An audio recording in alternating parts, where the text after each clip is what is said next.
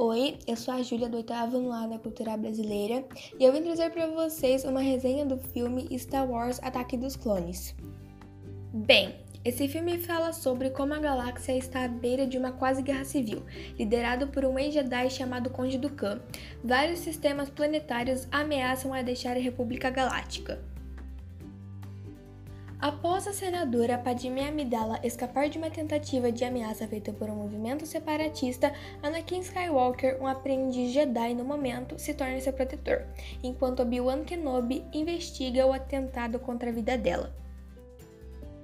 A investigação de Obi-Wan o leva para o remoto planeta Camino, onde ele descobre um exército de clones que está sendo produzido para a República, com o caçador de recompensas Jango Fett, servindo seu modelo genético. Em Naboo, planeta natal de Padmé, Skywalker e Senadora acabam se apaixonando. Anakin também começa a ter pesadelos com a sua mãe, Shmi, que está sendo torturada. Então ele parte com a Senadora para Tatooine, seu planeta natal.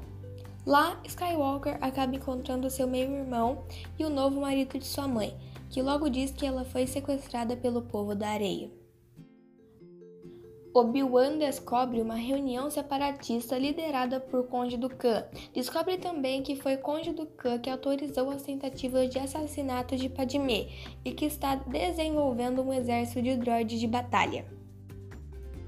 Skywalker e Amidala partem para Geonosis para salvar Obi-Wan, porém também são capturados. Os três vão para uma arena onde lutam com algumas criaturas. Neste momento difícil, os outros Jedi acabam aparecendo e os ajudando. Agora eu vou ser bem sincera, eu amo esse filme de paixão. Acho que ele está na minha lista de favoritos, ou é o meu favorito. Ele tem bastante aventura e ação. Curto bastante esses gêneros em filmes. Recomendo super vocês assistirem. Lembrando, esse filme você encontrará na plataforma Disney Plus. Espero que vocês tenham gostado deste podcast e que a força esteja com você.